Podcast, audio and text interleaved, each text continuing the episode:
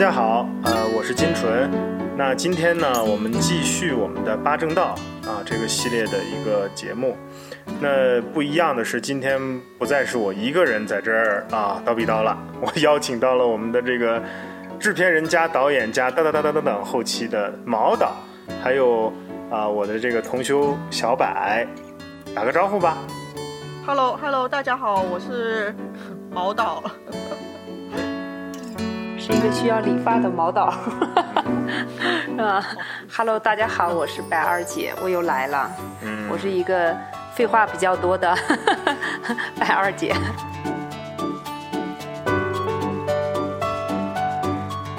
对，因为今天呢比较特殊，我们第一次尝试用这样的一个呃线上的呃一个一个软件啊进行这样的一个对话，呃，所以也是没什么太多经验。然后大家如果哪里感觉不太适应的话，到时候给我们提一下啊。那话不多说，今天呢，我们主要还是围绕着这个八正道的这个话题来展开啊，因为八正道呢，毕竟是在呃这个佛教体系里边很重要的一个分支啊，是一个呃是一个很重要的一部分，所以我们希望用不同的方式来诠释它啊，所以今天请到了两位啊我的嘉宾，然后呢，我们大家从不同的角度来去呃理解哈。好，那接下来呢，我们就听一下这个正在正在什么呢？这叫做社会前线的一线城市的这样的一个一个工作状态里的毛导，给我们解释一下他认识的八正道或是一个理解吧，哈。其实，在这个整个我们这个禅修的这个板块里面，我其实是作为一个啊、剪辑师的一个存在。那我对佛法的理解也不是特别深，当然就是从啊、金纯的这些录制的节目里面呢，也多多少少让我学到了一些啊、关于佛法的一些一些知识，而且呢，我发现也可以跟我们生活里面其实是很多方方面面都是啊、很贴切的。那像我们在前几期八正道的栏目里面呢，就讲到了正见。呃，讲到正见的时候呢，就提到了贪嗔痴。呃，这个贪嗔痴呢，就是我理解哦，就是它其实呃是一种欲望，它更像是一种呃贪欲或者是一些不好的东西。但是呢，它虽然是不好的东西，但是它又生活在我们这个呃在又在我们这个生活里面是无处不在的。那我今天呢，其其实也很想跟啊、金纯再具体请教一下，因为呃，我觉得呃，可能还有很多一些不太了解的一些一些东西。那呃，就是我我我就想，就是这里面呢，我们可能还还是要具体探讨一下。那我就想问一下哦，就因为虽然说现在我们在录制的这个时候已经是七月了，那呃，我还是想问一个问题，就是在上半个月刚刚结束的六幺八里面，你们有没有啊、买点什么东西？呃，因为我们现在就是在双十一啊、六幺八的时候，感觉大家都比较疯狂啊，就是感觉会不恨不得把一年的这个东西一次性购买完，或者是就是啊、自己很想要的东西全部添加到购物车，然后呃在那个时刻一次性清空啊一次性对对对，然后你你们有没有这样的行为？就是那你们会怎么去看待这样子的一些啊、购物节，或者是这样子的这种啊、买买买的这种事情？啊，那还是请我的另外一个嘉宾小柏来跟大家聊一聊哈。没有他，因为毛导一说的时候，我就想起毛导老说，每次六幺八他都要采好多什么卫生纸啊，什么这种日常用品，然后塞到他们家满满的。他妈总会说他为什么要买这么多？我在想，这个是算是疯狂采购吧？嗯，体现出了毛导是个顾家的人。啊那也不至于我们卫生纸要存一 存一几箱几箱的吧？这其实种的。me too me too。你们、你们、你们作为就是客栈经营者嘛，那其实你们，我在我理解哦，就是也会为客栈采买一些这种这种东西，对，对的，其实你像呃，刚才我插一句啊，就是本来是要小柏来跟大家说，我刚才说 Me Too 的时候，就是每到六幺八和双十一，其实我们都会为客栈去采买、采购很多这样的日常用品，因为这个时候刚好是一些品牌在做活动嘛，啊，但是呢，我们这个时候呃，我不知道啊，就是我是这样的，在买这个东西的时候的感觉可能跟别人不太一样，对。呃，我是因为真的是就是这时候真的便宜，然后去买它啊，然后哦来哦给、给我的客栈提供这样的一年的一个采购量，对，嗯、并没有更多的别的东西，对，因为因为我刚刚一说这个，咱们引了个影子是六幺八嘛，其实我刚好是相反的，我反而不是说一定在六幺八或双十一才有这个采购的欲望。恰恰在这个这些节日里面，我反而很少去买东西。我以前只是会把东西放到采购 采购呃这个这个购物筐里，但是到了六幺八或者双十一的时候，我发现其实有的时候价格反而未必比我之前看到的还要低太多。那这个时候就我肯定是有点看透了这个。原来你是个天天在网上采购的人，对对对，我就会看 看透了某宝是不是嗯某东啊，有些有些他这种行为之后，其实很某某种角度上，他打击了我的这个想要疯狂消费的这种心理。但其实我自己倒有一个说所谓的疯狂采购。我倒会觉得，就是我更是一个叫什么，就是要到现场去采购，会引起我的疯狂行为的这样的一个人。譬如之前我们也讨论过，我就跟我就跟金春讲，我说我说我来丽江待了这些年，好像我越来越少买东西，嗯不像是在北京每一周都必须要 shopping。呃，肯定那个时候为什么要 shopping 呢？我们可以再往后放到后面再去说嘛啊。只是说我这是 shopping 完之后呢。呃，也没觉得太特别的快乐那一阵。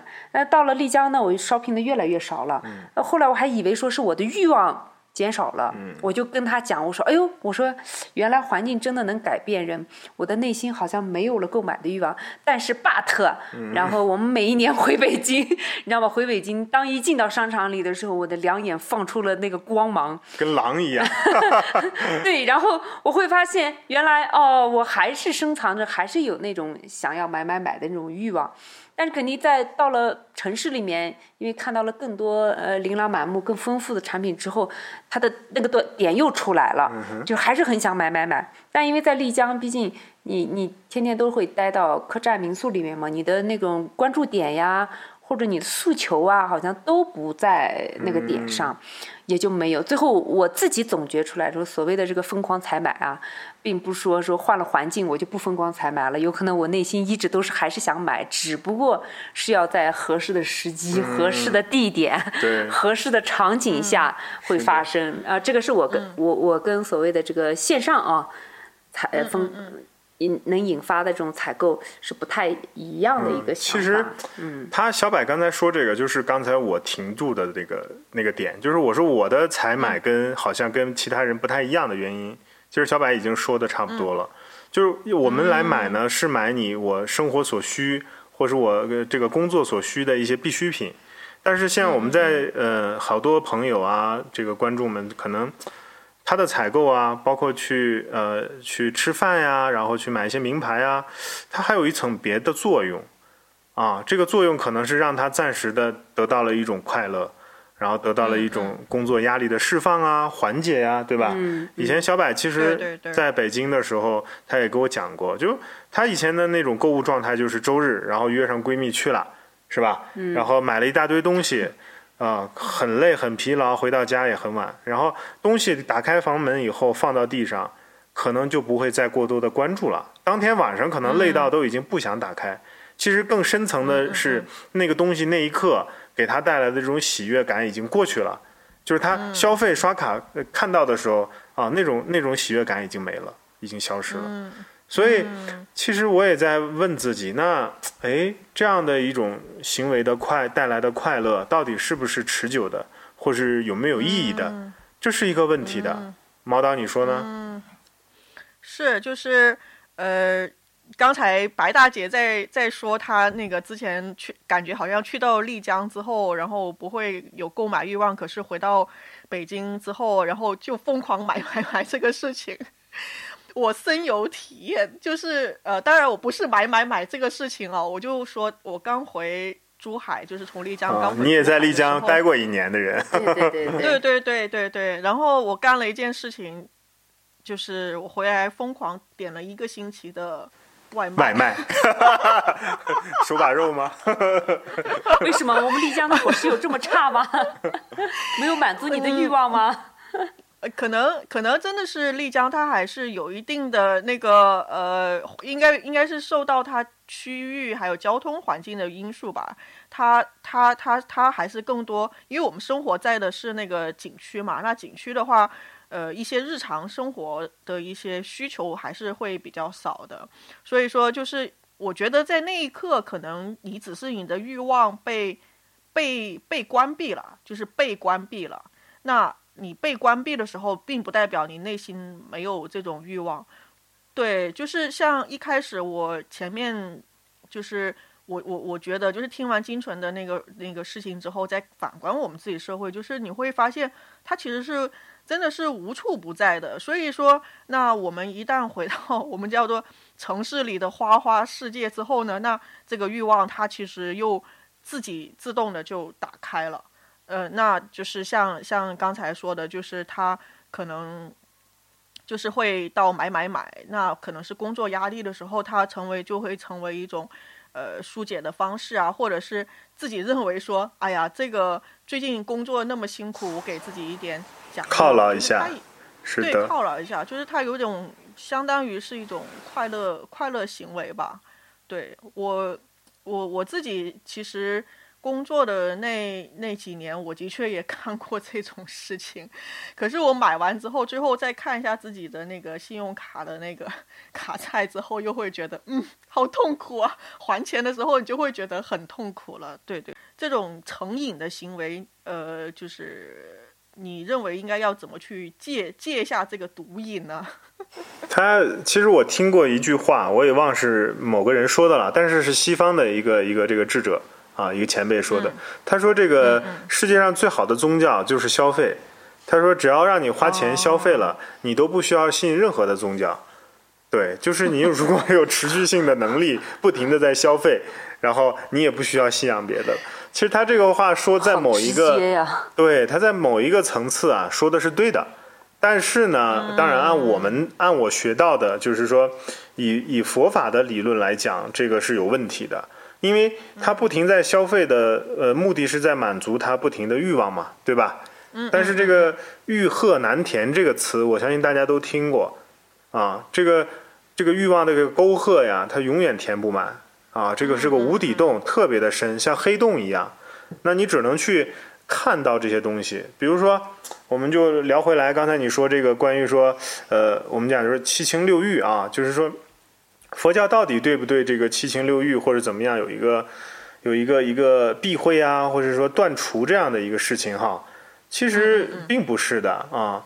那佛教告诉我们，更多的是要什么？是了解你的这个七情六欲的一个来处啊，包括它这个一个状态。对，嗯，那它更准更准确的是不让你断除，而是清晰的看到它，了解它。你要知道你的这个七情六欲，你的欲望是从哪个地方升起来的啊，然后它是如何再让你去跟着它啊，跟着它这个小把戏去去流动的。那你要真的看到它的时候，你就会停下来。我们举个例子，比如说我们去吃这个自助餐啊，我在上期的节目当中也有讲到。就是为什么好多人吃自助餐啊，那个满足感还不如自己吃一顿自己特别喜爱的菜一样，嗯嗯，那个满足感强啊。它很大的原因，我自己的分析就是来自于什么？呃，菜品很多，种类特别的多。你在吃的时候，其实满足的是自己那个思想中的一个欲望，就是你想尝遍所有的食物。哎呀，东西真多，真好，琳琅满目，看的眼睛也饱了。然后你不停的要去尝试。但是其实你在吃这口东西的时候，比如我现在在吃海鲜，我脑子里就会想着我一会儿要吃去吃这个羊排，但是你就没办法专注于吃海鲜这一刻，所以海鲜给你带来的那种快感，包括味蕾的刺激，然后进入到你的这个啊食道到你的胃，这种整个一系列的这种感官感受都没了，就是你因为你在活在你的脑子的一个想法的那个里边，啊，就是它没办法让你得到一个。叫我们讲什么三位一体的，或者是一个全面的满足，你只是满足了你的一个想法，但是你这个想法你会发现它很快就消失掉，所以吃完了自助餐以后，很贵的一个自助餐吃完了，大家感觉吃了个寂寞，肚子虽然很胀，回头想一想刚才吃啥了，忘了。哪个最好吃也没记住，啊，就这样的事情，其实都是在不停的在满足你自己这个思想上的一个思维上的一个啊欲望的一个状态，但是它并不是一个真正的体验啊。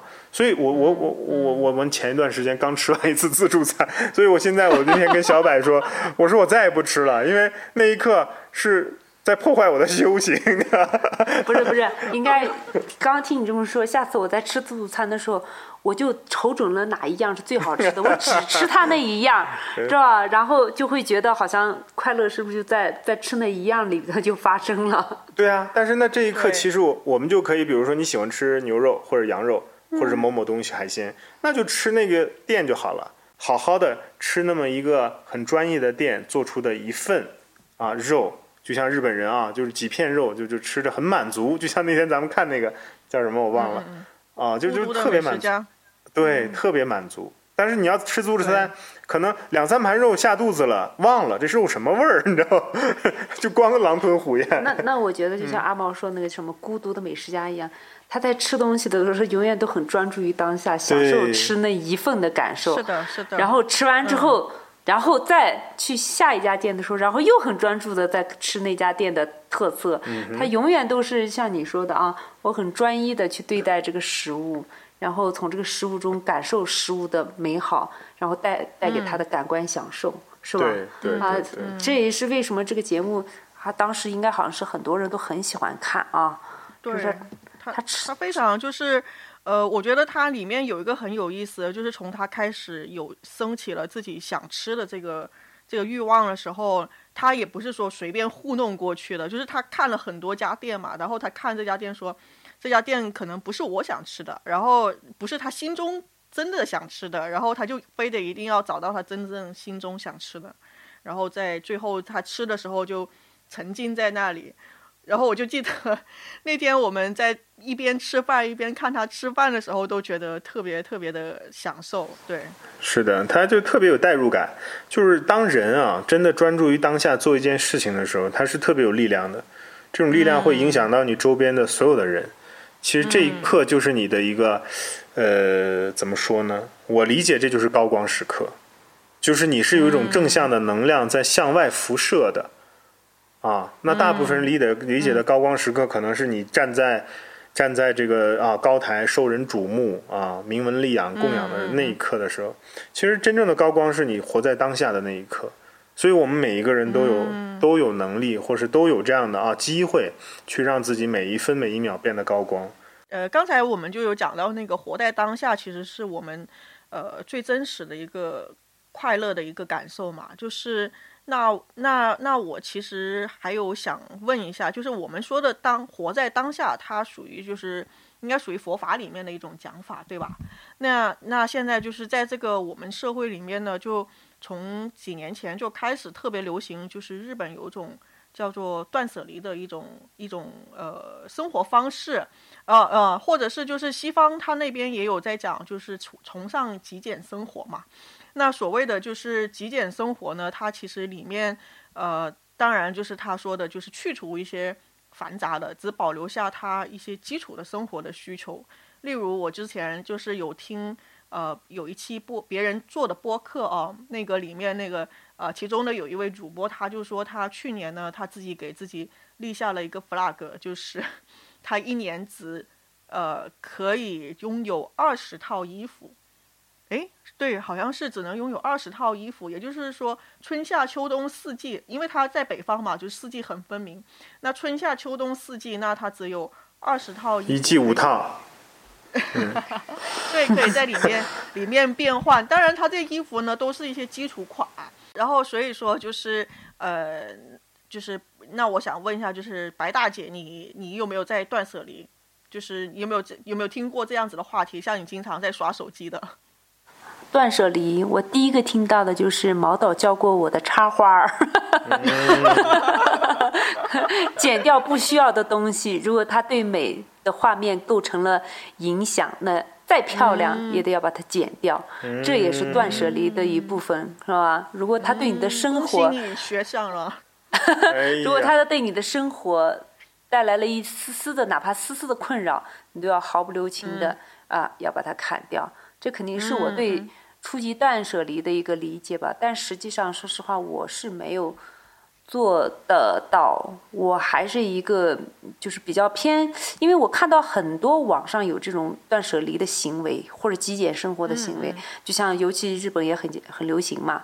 呃，房间里除了冰箱，连电视都没有，然后掏的，然后瑜伽垫一百，然后呃书和一只猫，然后连床都一个榻榻米就结束了，就会让我看到，嗯，我说这个这个首先就是它跟我传统想象到的生活，首先它是不同的。我会想啊，我这个东西放哪里？哎，我那个东西放哪？我最后发现，其实我并不能够去做那种极简主义生活的人。但是呢，我认可，因为他们就像一个像你说的一个标杆儿一样，它也有可能在我们看来，它是做的稍微比较极端一点。但是它就像是一个时代的一个符号，它做了一个这种行为，我们只能说去参考他，向尽量向他靠近。但是肯定有大部分人是难以说像他们这样的啊，极简到连基本的生活的一些东西废的东西，他们认为完全废的东西全都没有了。就在对于我们这种还是来说，只能说是一个目标吧。那相对来说，我我。怎么讲？我既不是断舍离，或者也不是个极简生活的人，我只是说需要一个空间的人。我是很害怕把我自己的生活空间填的特别满，让我会觉得有有特别压抑、特别凌乱。我深有体会，嗯，一个卧室把墙都打掉了，嗯就是为了让它变大。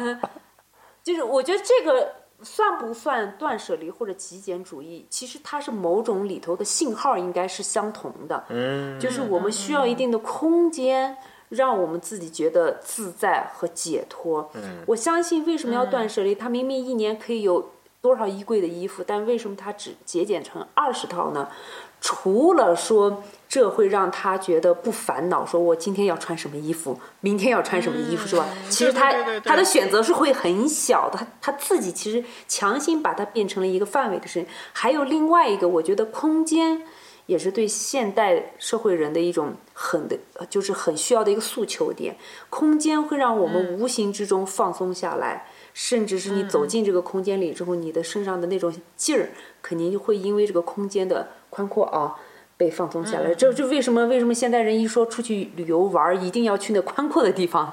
大草原、大沙漠、大戈壁，这两年越来越流行了，你知道吗？你说，对于我们新疆人来说，大戈滩有什么好看的？但是哦，游客很多的，都到那里，感觉是一种野性的呼唤，你知道吗？我我我是认为，我所诉求的这个空间感，应该跟断舍离或极简主义生活，它是有连带性的，是的，嗯，是这样的一个。这个呃，我我的感受啊，就是说，我们现在这个断舍离可以加个字儿了，就是加个空字在里边，你知道，断舍离空。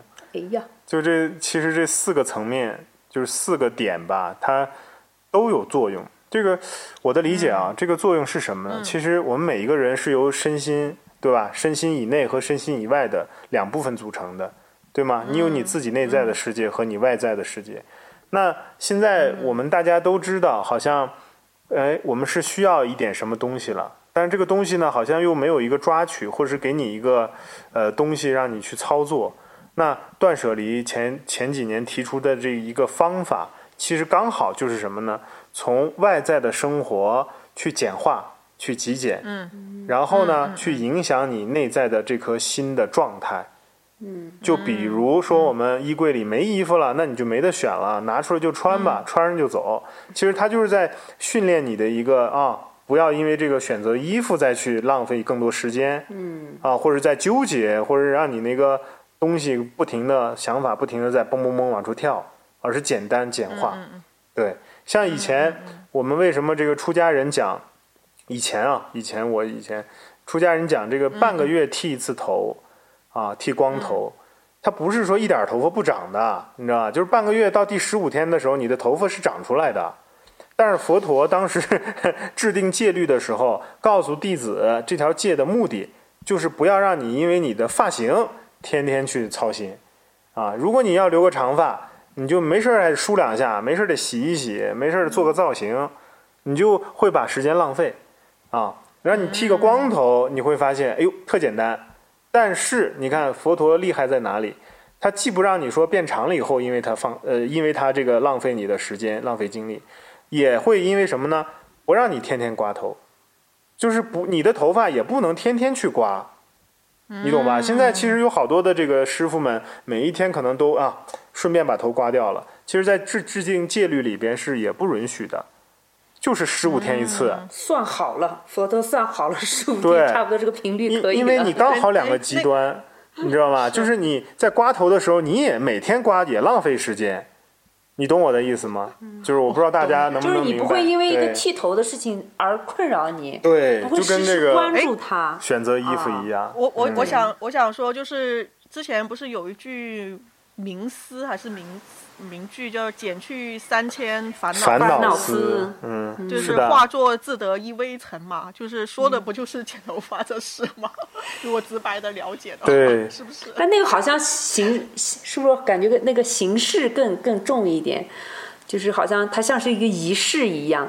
我剪了这个青丝，我就跟这个尘世间很多的烦恼都没了关系。对好像大部分社会人理解的还是像这样的啊。就是我刚才补充一下，就是。呃，既然二位都不太 了解断舍离，我再补一下。就是断舍离虽然说是一个合体的一个词啊，但是呢，它实际上代表的是三个阶段。它就说，首先先先断，然后再舍，最后是离。就是断的话，就是首先你要先戒断你这个，就是假如说我们还是以购买这种东西了，就是你要断断开你这种购买的这种这种这种念头啊，这对啊，这种念头啊。然后接着开始舍，他这个舍的是你现在已经现有的东西了，就是我们，就是有一类人不是叫囤囤积癖嘛，就是他会家里面会囤各种各样东西。我我理解，就是你看，像我我我双十一六幺八买买那个叫什么一年份的那个 卷纸或者洗衣液，我觉得这个就是 也属于囤积癖的一种啊，就是这种就是叫它就是中间要有个舍弃的过程，就是你首先要把你家里面的这个空间里面就是留有一定的空间了，然后离的话，好像它就是最后的一个一个一个阶段，就是叫什么？应该是离开离开这个这个这个整个的之前不好的这些东西吧，就是你已经断掉了，然后已经舍掉了，那就不要再再继续再继续下去了。对对对，它它其实也是一个一个一个过程，而且它并不是指的是物质，它还有指到像呃朋友啊、人际关系啊这种呃里面，它也其实也有这种断舍离。因为有些人我还记得，就是说一下我们的大学同学阿朱同学，阿阿朱曾经跟我说过一个话，我我印象还挺深刻的。他说他以前每天晚上特别特别的忙。我说你到底忙什么？他说忙着应酬啊。然后说啊，我说你有那么多人要应酬，每天晚上都要出去。他说，他说对啊。他说，但是后来，后来就是有一次，他就跟我说，他现在觉得这些人并不是值得他每天都一定要去应酬的。他觉得这群人就是类似于是，就是叫什么狗狗肉叫什么狗肉朋友，酒肉朋友，哦嗯，不吃狗，这是酒肉朋友。嗯酒酒酒肉酒肉朋友，然后他们就实际上对他生活并没有真正的有用处。他开头只是说为了累积一些人脉资源，而为了去交际。那现在回头去看，他其实这种交际可能他认为是一些无效的交际。所以说，那么他到那个时候的时候，他就突然一下子他就把它给断舍离掉了，就是相当于把它给清理掉了。那他。相当于现现在的话，那他对他的这个生活其实就是留有了一定空间，那他可以去干一些他自己想干的一些事情，包括陪伴家人这样子。对，这两年也比较流行嘛，然后有个心灵鸡汤说，什么时候是你成熟的标志？说当你叫远离无用社交的时候，就是你成熟的标志。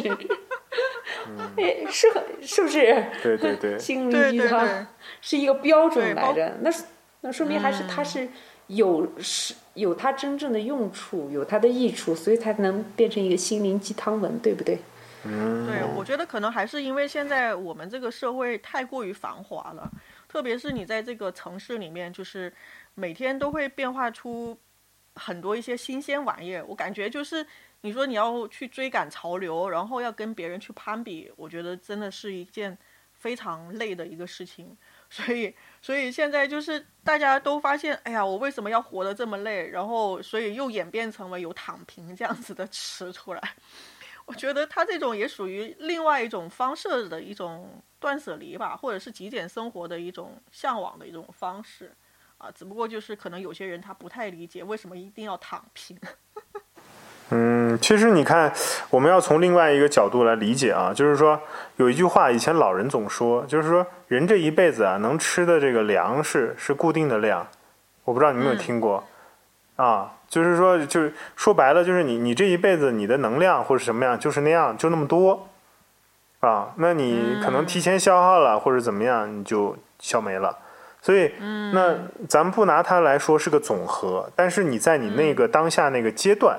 如果你更多的注意、跟关注和精神是放在啊这些，呃，当然可能是无用的一些事情上的时候，你就会被分散的，没有精力去干你更多想干的事情。所以，通过这样的断舍离，通过这样的极简的生活，让你的这个精神呢向内的去重新的啊聚在一起，让你这颗心啊更完整，而不是被外在的这些呃琐碎的信息。啊，这个这个分的呃零七八乱的那样一个状态，所以要回归，嗯，哦对，通过断舍离。嗯，你这么说，我就想起了例子，就是经常有客人来到我们客栈之后，一看我们这个过的田园生活一样啊，每天看看花，看看草，泡泡茶，好像就那样的，然后他就他们就感叹说。哦，我太向往你们这种简单生活了。我相信简单生活跟极简主义啊，它肯定是有共通性的，对不对？大家都向往那种简单的关系、简单的劳作，呃，简单的一日三餐，然后不需要为谁努力啊，也不需要为谁做出汇报啊。总之就是说，脱离了那套复杂的职场体系。嗯。然后后来呢，我就我就就会跟他们聊嘛，我说啊，我说那你肯定要。要要考虑能接受这里，因为它毕竟是少数民族的地方嘛。我说这里的饮食习惯肯定跟你城市里的是不一样的 啊，包括这里跟人打交道也会不一样的，因为语言作为作为我们来说，我们是外来客，对吧？那我们的语言模式跟人家也是不一样的，所以你都要去面对这些东西，包括你自己可能在城市里建立的一些啊好的生活状态啊，熟悉的工作环境。那你要不要断舍离这些东西，然后回归到我们所谓的 极简主义生活，或者说简单生活来？那这个时候我就觉得，哎，那跟跟我们刚才探讨这个东西就特别挺搭的。所有人都都其实向往简单生活，但其实又蛮难去断舍离现在所拥有的生活。嗯。那它就会造成了一些这种现象就出来了啊！大家崇尚啊，所谓的极简。我在城市里还是在城市里生活，但是我要让我的呃身边物会简单啊，让我的人际关系会简单啊，让我所处的这种环境会我我尽量去营造这种简单的氛围。哎，我觉得这个也是蛮好的啊。因为，对，不是所有人都像我们一样说，啪，我这以前城市不待了，我跑到一个乡村里，我们村里面 搞个民宿。就我觉得，就是实现理想这个这个这个过程，不能是一样的。就是每个人只不过在自己现在所在的空间里，最大化的让自己舒服起来，或者说放松下来，那他就会抓取一些不一样的通道啊。嗯。呃，哪怕空间，哪怕环境。那包括毛导说的，我们的大学同学一样，这都是一个挺好的在转变的一个过程。我觉得是真的是蛮好的。嗯，刚才说证件其实它要有一个智慧型的一个引导嘛。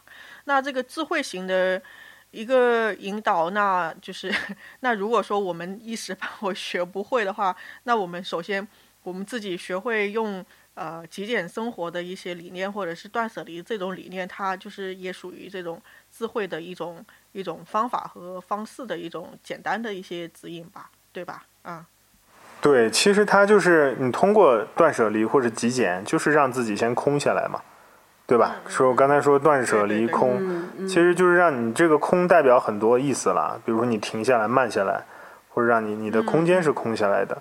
那为什么大家现在有这个有这样的意识？其实，在内内心的这种深层的这种潜意识里边，我们每个人都有这样的需求，有这种对想想对空间的需需求，对这种一个一个空的状态的需求，就是让关系简单化啊。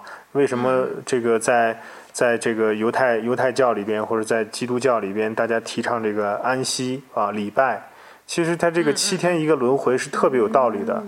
就是因为人呢，这个这个东西，它是一个，它是一个你不用思考而必须要思考的动物，你知道吗？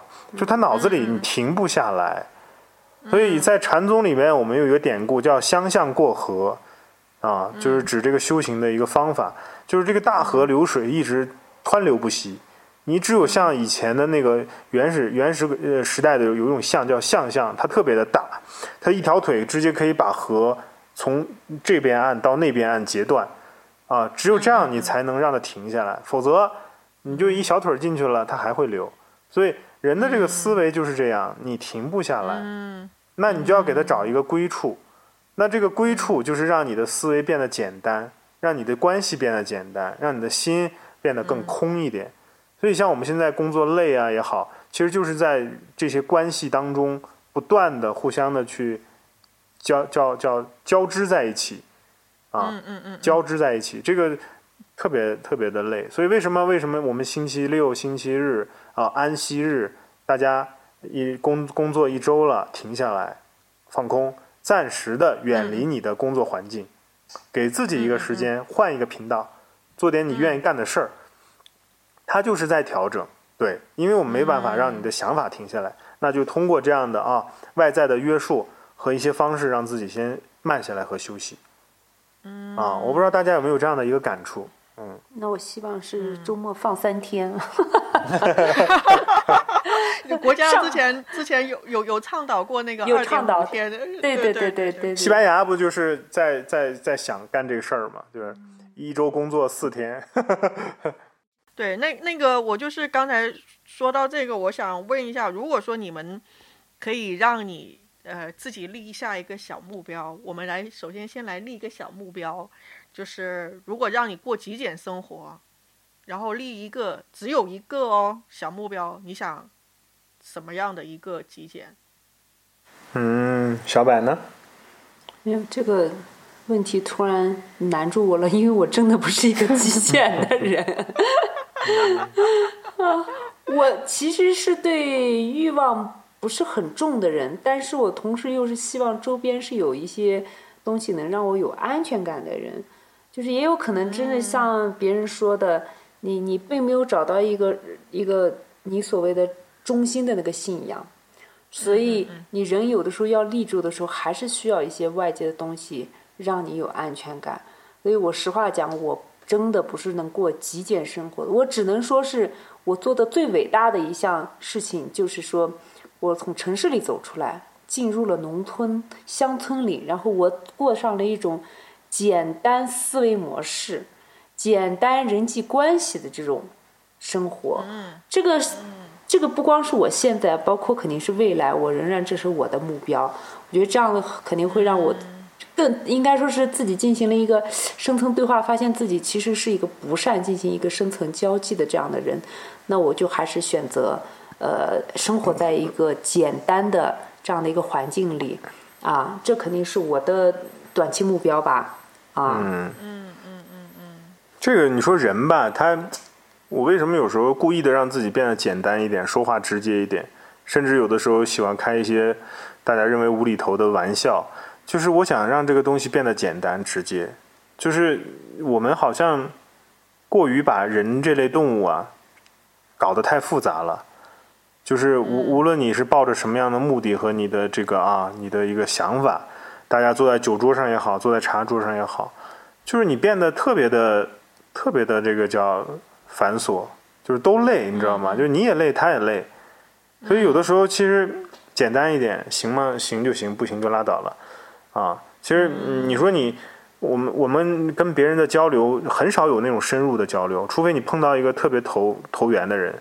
啊，你说的东西他能接到，他能懂，这是很难的啊。这个可以叫知己吧？那正常的极简生活不是都不愿意跟人沟通吗？嗯，我我听的好像是也没有吧。我啊，我觉得你说的这个是有点像极端的方式，就有点像，就有点像前面那个问题说，呃如果我我我进入了那个佛门，是不是就要没有七情六欲一样的这种感觉，就是属于一种极端的方式啊？嗯，其实我我刚才说那个是接着呃接着小柏的这个话题在说。那我自己希望的、这个最近达到的一个极简生活的目标，就是我可以七天固定休息一天，我让我安息吧，因为我们做这个民宿实在是没办法，有的时候因为一点事儿你就打破了你的这个东西，你知道吗？特别恋人。对，所以我特别希望我能安息，有个安息日，让我可以啥都不想。嗯，你应该把顺便把手机都给关了，然后就是断网一天，你试一下这种、这种感觉。当然这个都需要慢慢调整。那我们我我俩都在向这方面努力啊，然后去一点一点来完善。这算是自己对近期的一个啊极简生活的一个一个啊一个小目标。嗯，嗯，是的。挺好的。就是那你呢？毛导呢？毛导毛毛导，因为那个最近有点疯狂于某宝买衣服，好吧，你要干嘛呢？买衣服？所以我 所以没有，就是就是就是还是那个嘛，就是我感觉就是回来工作之后，总有种瘾让你就是忍不住会去各种买买买或者消费什么之类的。吃我倒是现在已经还算已经是正常了，但是我觉得对买这个事情，就真的是莫名其妙的。我觉得就就会让我忍不住，呃，要给自己定一个那种小目标，或者是强制一样的这种去去完成它。就是，嗯，我觉得可能大家没有学过佛法的时候，或者是没有了解过一些方法的时候，总会啊、逼自己会列一个计划说，啊，假如说 A 计划，然后或者是今天我一定要完成什么什么什么，然后不完成就会怎么怎么怎么怎么样。我觉得可能可能可能会有会有这样子，但是如果是这样子做了之后呢，也会让自己就是不太快乐了。然后就是我们我们还是一直在围绕快乐这个事情。对对对快乐，对我们到底有多么多么的重要啊！是的。就是其实你刚才说这个我很理解，就是，呃，我们强制自己有一个这样的目标，然后去按着目标去方向去努力的那一刻，其实我们就是干嘛？逼着自己在活在一个现在的状态里，因为你不好好的完成现在的工作和任务，你未来那几天你交不了交不了差嘛，对吧？嗯所以短暂的目标或者长期的目标，其实都是在逼着自己去活在当下，就是它是可以。嗯它是可以对贯穿在一起的。如果没有目标，你是散漫的，当然有一种我们讲这个道家里有一个次第叫真智圣贤。如果你真的变成闲人的时候，你那颗心是一直会很安的，就是你时时刻刻都是归处，时时刻刻都是家，是那么一个状态。但是我们做不到嘛，所以嗯。我们需要给自己定立一个小目标，然后短期内完成它。你会发现，当不仅是在这个过程中你是啊很很享受的，或者是很很这个也不能说享受吧，是很当下的干这个事儿，然后得到的那个结果啊，得到因因为你因上努力嘛，你果上一定会差不了的啊，那你就会得到一个很好的一个结果，大家会会哎有有有一些小小的开心啊。所以其实、其实这个也也是一个活在当下的一个目的，对。那我们这些像你刚才说呀，那这些东西都是为了什么？为了让自己说获得快乐，对吗？嗯嗯嗯嗯那那好多人也就在提，就是说，那佛法是如何看待这种快乐的嗯嗯嗯啊？那我也思考了一下，就是通过我的一些了解到的层面啊，我认为在佛教里没有绝对的快乐。那怎么说呢？就是说，快乐一定是跟烦恼相对的，对吗？当你嗯当你有了烦恼，你才知道什么是快乐啊。比如说我们我们长时间加班很辛苦，然后突然让你睡了一个很满足的一个懒觉，你就会感觉很快乐啊。嗯那这种快乐跟烦恼，它还是停留在什么呢？停留在我们的这个一个简单的欲望的一个层面上。对，那我不知道大家有没有听过这个佛教里边有一个有一个词，就是佛陀还有一个名字叫做两足尊啊。没有这个这个佛陀呢，在在这个经典里面介绍，他有几十个名字，但常用的啊，天人师啊、大医王啊、两足尊。这个两足尊翻译过来呢，就是说什么呢？就是智慧跟慈悲同在啊，一只一只脚是智慧，另一只脚是慈悲。那这个就是佛法的最终的一个啊根本的一个目标啊。那我们是要通过自己的修行，先训练这样的智慧，智慧来去化解问题嘛。那慈悲呢，就是可以干嘛？慈能与乐，悲能拔苦，就是它是在你跟别人在跟自然之间的一个交流当中运运用到的啊一个慈悲。那智慧呢，就是在哎内化的，当然它也是作为一个背后的强大的一个。像一个 CPU 一样，一个处理器，然后在在指引一样，它不停的再去帮你处理你遇到的生活中的各种问题。当然，这个问题未必都是你我们认为的好的还是坏的，啊，嗯，但是在智慧的指引下，这些东西都会化解掉。所以在佛法里边，最最终极的快乐应该是一种特别平稳的状态，就是你的情绪没有波澜，那一刻你很享受当下。就是你跟你当下的这一刻的时空是一个百分之百的一个结合在一起的状态，所以那个才是真正的快乐。但我们现在呢，通过一些消费，通过一些你我们认为的一些东西啊，来满足你的时候，其实你在观察都在满足你的欲望。嗯，比如说我现我我现在我就喜欢十万块钱的车，那我买了啊，可能可能过了一段时间，我就认为这十万块钱车满足不了我，我就得来个二十万的。啊，甚至是五十万的，那过几年呢？你认为这也不行了，所以你发现这种快乐就是它欲还是那句话，欲壑难填，一直无法被满足，啊，就是欲望不断的在膨胀嘛，嗯，对，不断的在膨胀，所以那我们就要干嘛？还是要通过自己这样的一个啊，对对这个深层的一个理解吧，去嗯。化解这些问题。当那些问题出现的时候，我们从根源上去观察，这也就是提到内观的一个方法。在我之前的录制的节目里边，有专门就是有介绍过啊，关于正念的一些训练嘛，对吧？分了几期，然后还有一些这个关于冥想的引导啊，一些内内观的一个引导。所以用这些方法去训练自己，你会发现真的还有另一种快乐存在啊！这种快乐，嗯，就是我以前说它是持久的，而且是无伤害的啊。所以你说佛法中的快乐。那那我的理解是这样的一个东西，嗯嗯嗯，那那如果就是就是怎么说呢？就是我跟 白大姐都属于还没有入门或者是入门很浅的这个，就是因为我们觉得可能很多人也会有这样子嘛，就是认为就是可能还是会被欲望给架架住了。那那如果说一旦我们还是碰到这样的事情的时候，除了我们呃前面提到我们之前内观的那个。内容之外，你有没有一个比较简单的方法？就是我在立马就可以用上。假如我现在我我就想买什么东西，然后然后我有什么样的方法可以阻止？我应该要用“阻止”这个词，应该不太好。就是怎么能能在当下我就可以断舍离掉这个念头？对。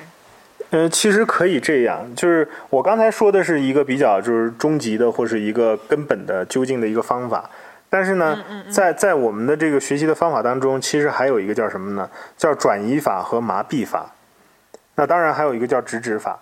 那什么意思呢？就是说直指指的是直指人心嘛，啊，就是告诉你这就是不对的，那你就记住它就好了。但我们现在的这个根性啊，没法一下就明白，所以也还沉沉浸在一个啊之前那种状态里。所以这时候转移法跟麻痹法就特别的好用。啊，那什么叫转移？就比如说，我们通过某宝或者怎么样去消费、去 shopping、去聚会啊，去跟大家去去 happy 一下，看个电影，或者喝一场酒啊。当然，喝酒属于一个麻痹法当中的一个方式。那转移呢，就是这样，转移你当下的这种一个注意力嘛，就让你的这个那个痛苦或是不好的情绪得到一个转移。我这个就属于转移法。嗯。我直接空间转移了，对吧？我。到了丽江之后，我的买东西的诉求没那么强了。嗯。嗯，你买不着高跟鞋，不用穿高跟鞋，不用穿裙子，不用穿短袖，这些东西就自然对这个欲望会少一点。是的这也是是一个很大的转移。对，还有在村儿里，我穿那么漂亮也没人看。主要高跟鞋穿不了。那刚才毛导提到这个，就是我迅速在脑子里也在想出了一个方式，大家可以尝试一下。就是当我们有这种欲望去买的时候啊，没有关系，那我们就去买。但是你买完了以后，买完了以后，就是你支付完订单那一刻，一定要静下来三分钟，去看看你这个订单到底你买的是什么，然后它对你现在的生活到底有多大的益处。你懂吗？就是其实这是一个一个过程，一个内观的一个观察的过程。因为你在买了嘛，对吧？我们已经去满足了你那个快感了。那静下来再去看看你这个东西，就是你你已经去输出了你的一个东西，得到了满足啊。那这一刻我们再静下来看看这个东西对我们的生活到底有没有益处，或者对你这个阶段到底有没有用啊？它是多余的还是有用的？再给自己三分钟时间去问一下，看着这个订单，我我相信这个方法会好用，因为它就是在一个通过浅层的观察来深入到一个向内的一个观察的一个过程。啊，这个方法可以分享给大家，可以试一试。嗯嗯，包括最近的毛导也可以试一试。毛导最近的毛导才从村儿里面回到城市里没多久，还在调整之中，你知道吗？对我妈，你知道我就是我一回来的时候，那个疯狂点外卖，然后我妈说：“你有那么饿吗 其实是你的欲望是吧？你的欲？”壑，对，就是每天晚上都都都夜宵，而且不重样的。不是，我担心的是你内心很想，我再以后不去那个村儿里了，一次就够了。我觉得就是随时可以切换状态，也是，呃，我觉得也是需要的。就是不是说我马上就要，呃，叫什么？假如说我遇到烦恼了，然后我就一就是要逃离它，其实还是要有解决的方案嘛。就是它随时都可以有一个对对，呃变化的一个一个一个空间。就是说，那个刚才我们前面也有讲到，就断舍离它其实是一种留留白嘛，就是我们中国国画里面会讲经常讲到会有留白，其实就相当于嗯你自己留有一定的空间了。就是如果说把自己逼得太紧的话，还是什么会会容易就是挂掉。对对对，我呃，还有就是金春以前也说过一个，我记得蛮清楚，就是说欲望这个东西每个人都有，但是怎么样去平衡你的欲望，能让你的欲望跟你所负担的这个责任，它是能够平衡的，这个很重要。就就跟我之前说的一样，我可能在这里丽江生活，我暂时没有购买欲，但是我回到了北京，我仍旧有购买欲。我觉得人的欲望一直都会有，只是你你你越去压制它，有可能还会反弹出副作用来。有些人肯定故意要去这么去做，但最后导致的结果反而会反噬。其实我觉得有时候这个过度减肥啊，有有可能也是这个道理，就是你太希望、渴望得到那个结果，所以用了极端的方式去处理它，最后你发现越减越肥，越减越肥，是是，然后是因为你压抑不住自己内心的那种特别吃的欲望之后就会反扑了。那这个其他的像我们正常的这种欲望呢，我我都觉得是每个人都会有。你对对吃有欲望，对呃穿有欲望，对生活品质有欲望，就是各个方面啊。那你要很好的去平衡它，就是差不多这个点，我觉得到这里这个度就够了，你不能过度了，过度到消费，消费掉了就是你自己都承担不了，包括你的金钱，包括你的精神，都承担不了你的欲望的时候，问题就来了，烦恼也来了，痛苦也来了，那那个时候就、就变成了一个失衡状态了。啊，这个这个是让我觉得比较受用的，啊，是的，对，我就，对，是的，就是那个，我我觉得佛法里面它，呃，就是很有意思的，就是它会很简单的说一件一个一个理论，但是呢，就是用到生活的各种方方面面里面去呢，诶，那它展现的这个形态又是不一样的。那我们今天说的其实是更多是偏向于有点像是购买欲望的这个方面。果然就买买买物物欲比较比较，它比较容易浅显的表达出来，大家也容易比较 get 到，你知道吗？是的，其实嗯，我们现在人真的还是需要静下来。为什么现在有的时候我们也在聊嘛？就是禅宗的这个方法啊，包括很佛法很多方法，都是先给你丢丢个方法，然后让你去自己静坐几天。其实这个在这个过程当中，你会找到你自己最适合你的方法。这个方法不是别人教的。现在人特别夸张的，就是会花是几十万甚至上百万去学一个课程，你知道吗？其实我们现在要的不是去学习这些课程。我们要的是让自己内心去排除，就是做减法，啊，减掉很多东西。你会发现，你当你从你的思维层面越学的时候，你会越混乱。你学到越多，你理论越多，你越迷惑。你到你都不知道哪个方法到底对你有没有帮助了。啊，今天这个我们这儿来了一个客人，也挺巧的，刚好他在武当山啊住了将近二十年。他是一个修道人，对，但他不是道士，他是一个修道人。呃，然后我俩就深入的聊了一下，就谈到这个问题的时候，其实，哎，我俩就特别有共鸣。我们现在不需要教给你什么，只是需要给大家提供一个这样的一个空间，静下来，慢慢的去向内观察，找到你自己需要的那个东西。啊，其实这一刻就是你的一个独处和一个享受孤独的过程。所以那个蒋勋老师，呃，台湾的蒋勋老师有提到过孤独六讲嘛，对吧？他就也也也有去讲到关于孤独的这个他的理解，我就感觉特别好啊！大家可以去看看，他是一个很有智慧的人，而且他对对佛法的这种造诣跟理解是很很深入的，我感觉最起码是要比我要透彻很多啊！他讲的东西我听完是特别的受益啊，也适合我们这些呃这个。当代的这些啊，我们这些 叫什么社会人，还是干饭人，还是平躺人，可以听一听啊，打工人可以听一听，对，特别的好。嗯嗯嗯嗯，我觉得那个我们今天其实也说了蛮多的，就是呃，我觉得就是证件这个东西单看的话，它好像是一个很复杂的名词，很大的体系的。对对对，特别大的一个体系，可以说它就是一个很很理论性的一个东西。可是呢，就是落实到生活当中，它可能就是涉及到可以用在不同的领域，甚至是不同人身上，它所展现的那种方法方式都不一样的。那我们今天三个人其实也是从我们自己各自不同的一个角度。那当然，金纯老师是。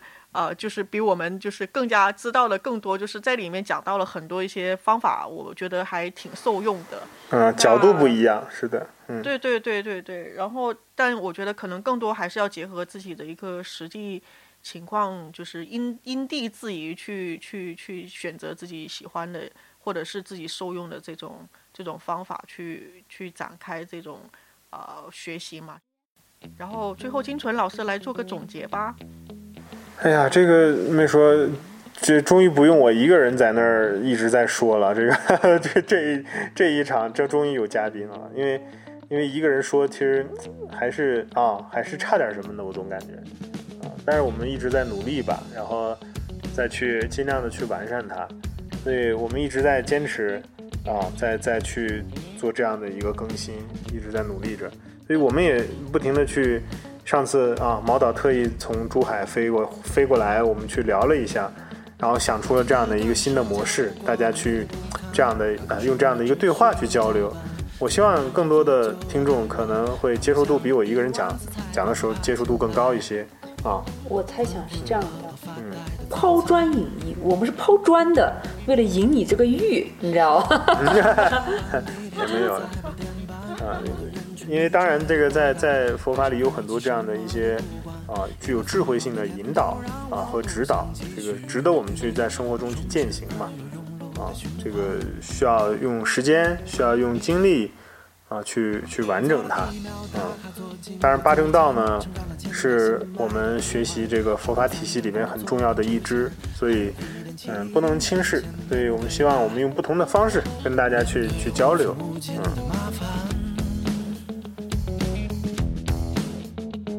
说不话的同事送来婚礼请柬，会觉得理由用尽只剩心烦，关系只不过是互相点赞，礼物只想送一封邮件去寒暄。